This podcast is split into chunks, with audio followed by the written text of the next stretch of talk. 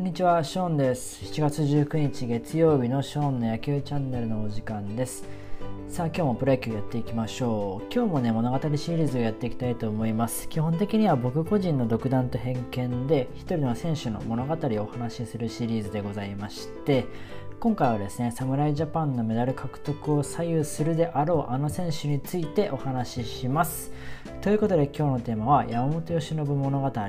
ということで、オリックスの山本由伸投手についてお話ししようと思います。まあ皆さんもね、知っている方も多いと思います。オリックスのね、ピッチャーの山本由伸投手ですが、ここでね、えーと、もう一度プロフィールだったりとか、えーアマチュア時代のキャリアだったりとか、そういったところを振り返っていこうかなというふうに思います。まずはプロフィールから名前ですね、山本由伸です。愛称は山本、地元ではヨッシーと呼ばれているらしいです。で、1998年生まれ、8月17日が誕生日です。現在22歳、今年23歳になりますね。もうすぐあと1ヶ月後にお誕生日かな。出身が岡山県で血液型が AB 型身長1 7 8センチ体重8 0キロとピッチャーの中ではそんなに大柄ではないですよね、まあ、平均ぐらいかちょっと小柄ぐらいな感じですかね。でポジションが投手ですね。右投げ右打ち。でプロ5年目のピッチャーで今シーズンの年俸が1億5000万円。で、えっと、高校がですね都城高校でえードラフト4巡目ですね。2016年のドラフト4巡目でオリックスから指名されて2017年にオリックスでプロでのキャリアをスタートさせています。プロ初登板がですねそのルーキーイヤーの2017年の8月の20日ロッテ戦です。でプロでの代表歴はですね2019年プロ2019年のプレプレミア12に選ばれております。で主な獲得タイトルとしては2019年に最優秀防御率2020年昨シーズンは最多奪三振を獲得しております。で彼のプレースタイルですね。1 7 8センチと上背はないんですけども最速158キロのストレートと精度の高い多彩な変化球フォークカットボールカーブシュートスライダーを投げ分けまして三振の山を築きます。またですね高校時代は内野手をしていたこともありましてフィールディングにも定評があるというようなピッチャーです。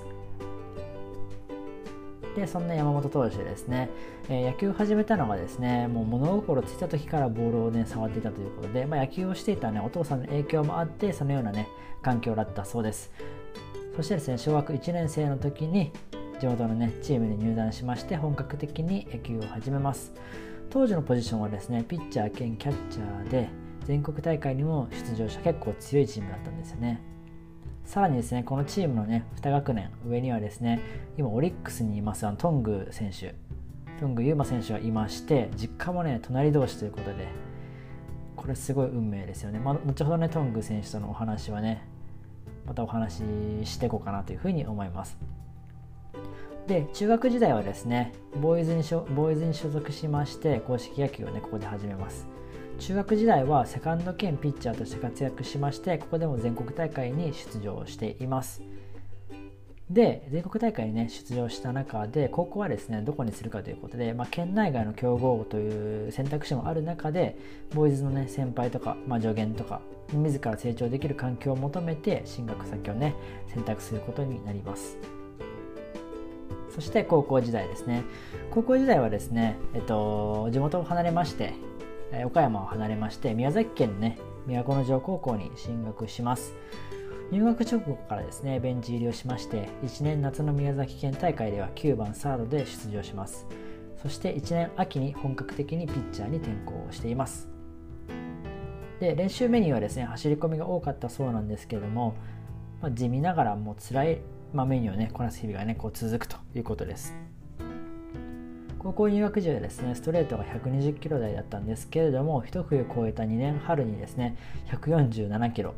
2年夏に151キロを記録するなど順調に成長します。高校3年間で甲子園の出場は叶いませんでしたけれども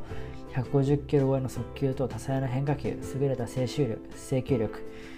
で野手仕込みの、ね、フィールディングなど完成度の高さで注目を集めます。高校時代のチームメイトにですね今巨人にいる東郷翔征投手のお兄さんがいまして東郷自身もですね、えっと、中学時代から面識があったそうです。でこの年はですね、えっと、九州地方の高校生投手に逸材が多くてですね、えっと、今ヤクルトにいる、えー、九三大九さんの九州産業大学の、えーと、梅野雄吾投手、今ヤクルトの梅野投手ですね。で、福岡大福岡大大堀の、えーと、今、阪神にいる浜地投手。で、えーと、今、巨人の黎明高校の太田投手とともにですね、九州四天王と評価をね、されていました。みんなプロ入りしてますもんね。で、2018年のえー、っとドラフト会議2018年2016年だなこれ2016年のドラフト会議はですねえっと怪我とか進学とかの噂が流れてたそうで、まあ、上位上位指名とはなりませんでしたがオリックス・バファローズから4位指名を受けて入団します。でこの都城高校からのねプロ入りっていうのは、えー、と元横浜で活躍し横浜とかでね活躍しました、えー、と福森和夫投手。以来22年ぶりの、ね、快挙だったということです。でそんなこんなでね2017年からねえー、プロでのキャリアをスタートさせた山本投手なんですけどもプロ1年目ですね。2017年はですね開幕からね2軍に帯同していましたが、えー、8試合で2勝0敗防御率0.27というね好成績を残しています。そしてですね8月に1軍デビューを果たしまして自己最速に152キロを記録します。その後ですねプロ初勝利も記録しましてオリックスのね高卒新人が1軍で勝利投手になるっていうのは平井正文投手以来23年ぶりの記録でした。で2年目2018年もですね開幕2軍だったんですけども4月だけでですね2勝0敗防御率0.38を記録しまして早々に1軍へ昇格します。1軍ではですね主にセットアッパーとして活躍しましてパ・リーグのね10代では史上初の15試合連続ホールドポイントホールドポイントっていうのはホールドプラス、まあ、救援勝利っていうリリーフでの勝利を記録しました。さらにですねオールスターゲームでは監督推薦で初選出されまして本拠地京セラドーム大阪で初登板をしました。でこのシーズンはですね10代で史上初の30ホールドポイントを記録したすごいシーズンになりましたね。54結局ね54試合に登板しまして防御率もね2.89を記録しています。で3年目の2019年はですね、えー、っと金子千尋投手と西勇輝投手の流出に伴いまして本格的に先発へ転向します。先発でもですね好投を続けますが援護に恵まれないね試合もね多々ありました。怪我で1ヶ月ほどの戦線を離脱したもののシーズン最終戦で規定投球回に達し最優秀防御率1.95のタイトルを獲得しました。さらにですねシーズン終了後の11月にはですね第2回プレミア12の代表に選出されましてリリーフとして日本の初優勝に貢献しました。で2019年はですね8勝6敗防御率1.95ということで山本投手といえばというか山本投手イコール援護点が少ないっていうあのー、なんだろうなイメージというか印象が特にね強いんですけども防御率1点台で8勝6敗で貯金にしかないっていうことでね本当にそれは援護点少なすぎたなっていうような感じですよね正直。他の投手の時は結構オリックス援護はしてたような記憶があるんですけどね。はい。で続きまして4年目の2020年の昨シーズンですね。昨シーズンもですね先発として好調で31回連続無失点を記録するなどエースとして活躍しました。でシーズン後の契約国会でオリックスの歴代投手では、まあ、史上最速の1億円年俸1億円を突破しています。でこれ余談なんですけどもこの年のねオープン戦で先ほどお話ししたあの家が隣のねトング選手と初バッテリーを組んでおります。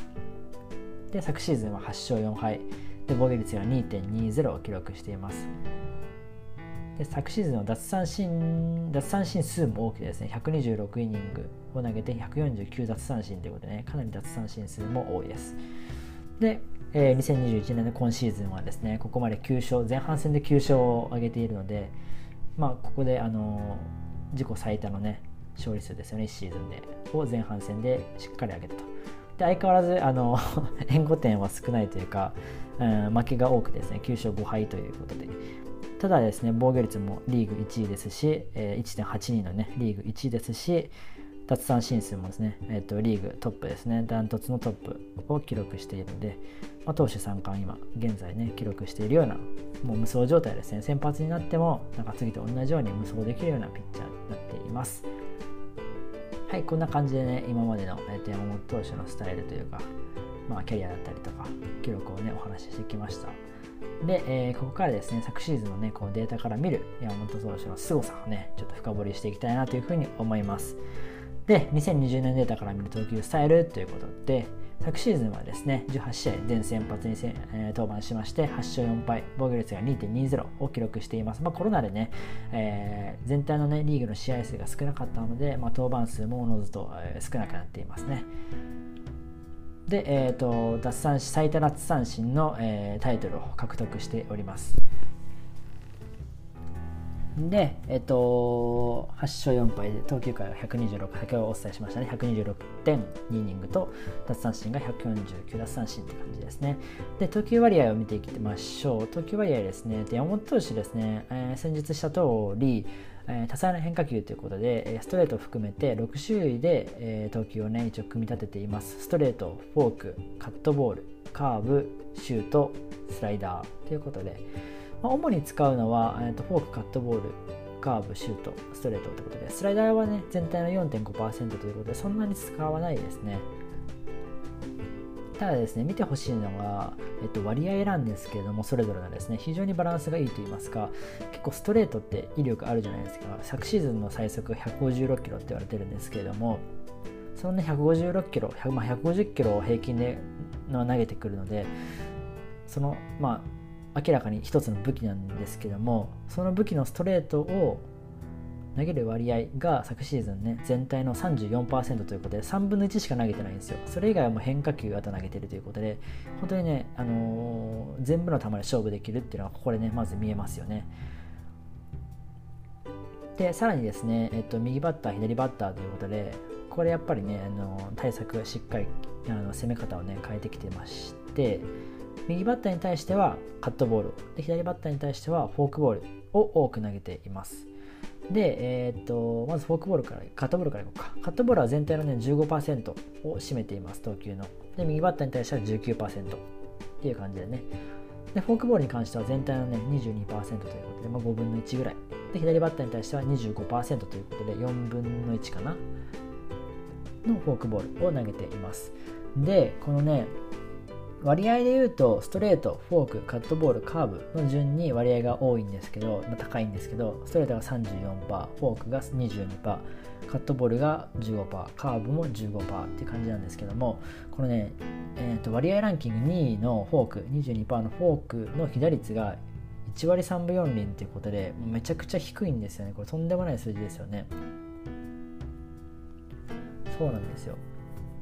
でカットボールとともに同じ割合15%を占めているカーブ。このカーブもですね被打率1割5分3厘ということでタイミングを外す、まあ、球種としてね非常に有効ですよね。さらに山本投手の場合はあのかなり落差が多いんです。変化量が多いんですよね変化球が1個1個がで、えっと、一番使わないよって4.5%だよって言ったスライダーなんですけどもこのスライダーは全体で見ると4.5%なんですけども右バッターに対してだけ見ると9.0%ということで、まあ、10球に1球ぐらいはスライダーを使用していると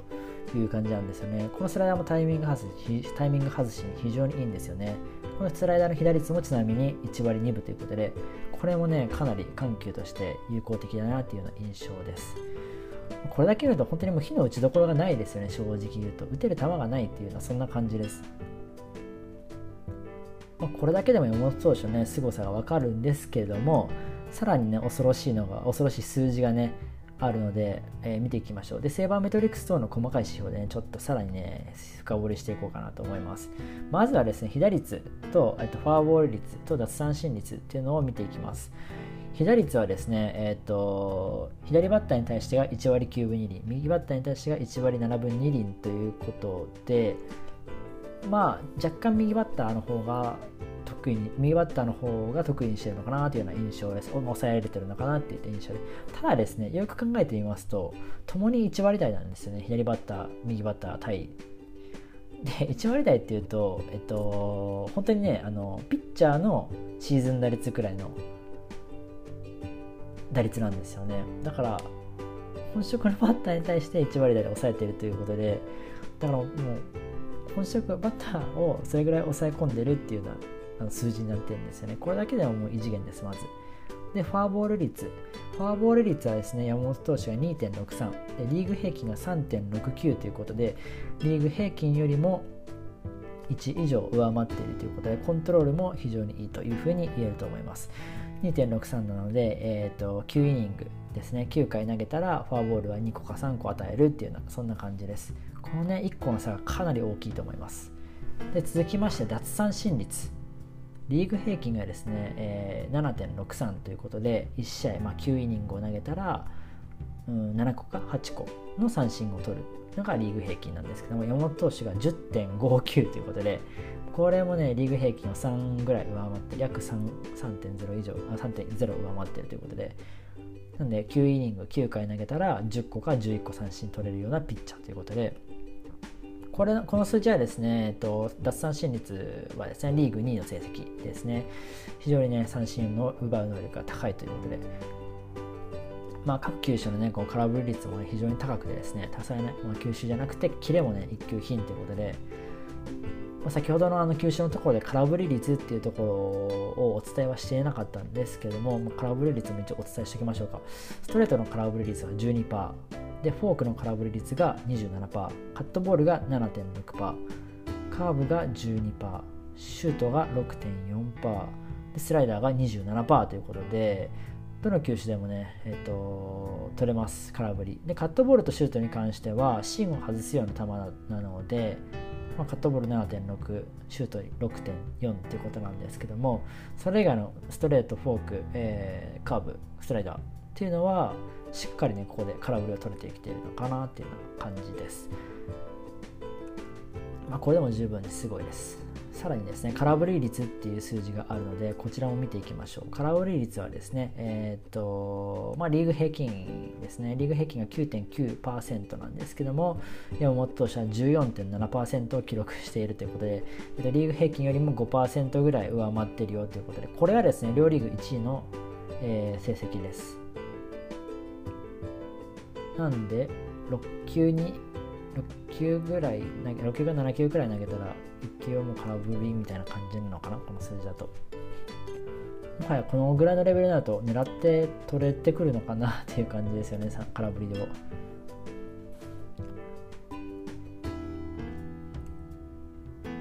でえっとあとはですね、まあ、セーバーメトリックスで、えーと、WIP っていうのがあるんですけども、WHIP っていうのがあるんですけれども、この数字がですね、0.94ということで、まあ、規定投球回数達成者ではリーグ1位をこれは記録しています。ちなみに0.94という数字がどれぐらいすごいかって言いますと、例えばですね、1.20っていう数字だったら、えー、エース級って言われてます。で1.00未満なら9回のエースレベルって言われてるので、まあ、ながち間違いではない数字なのかなというふうに思います。まあ、ここまで見せられると非常にすごい数字ばかりですよね、山本投手。まだだって若いですしね、これからどうなってくるんだろうということで、ちなみに、あ、えっと、すみません、ちなみに WIP っていううんと、指標ってどどんな指標かっていうと、えっと、1回1イニングあたり何人の走者ランナーを出したかっていう数値でございます。なんで思投手はですね、えっと、1イニング投げたら、えー、1人も出さない1人も出さない可能性もあるし、えっとまあ、ないしは1人出すかっていう感じ。だからもうどのピッチャーも大体は VIP はまあ1以上はあるっていうような感じですよね。1未満の9回のエースレベルとか1.2未満ならエース級って言われてるぐらいなんですよね。だから相当うーんすごいというかその凄さをねこの数字でも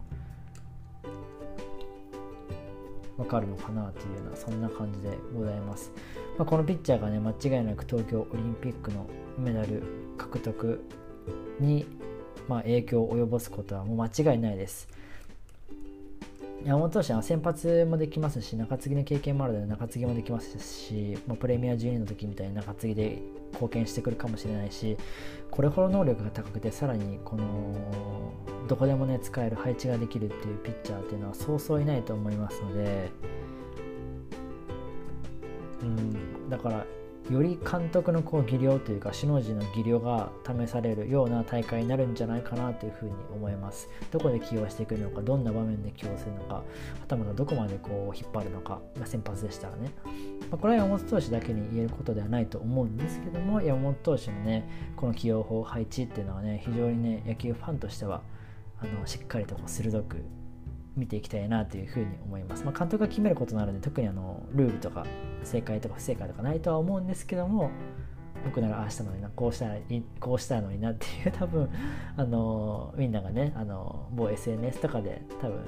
そういう話題が飛び交うんじゃないかなっていうふうに思います。まあ、それをね楽しくあの見させていただくっていう形に僕はねしようかなというふうに思います。また何かあったらね、こちらで配信していこうと思いますので、よろしくお願いします。ということで、普段はね、ショーンの野球シリーズということで、ラジオ、ブログ、ツイッター、YouTube を行っております。気になった方はね、概要欄チェックしてみてください。ご視聴ありがとうございました。またお会いしましょう。バイバーイ。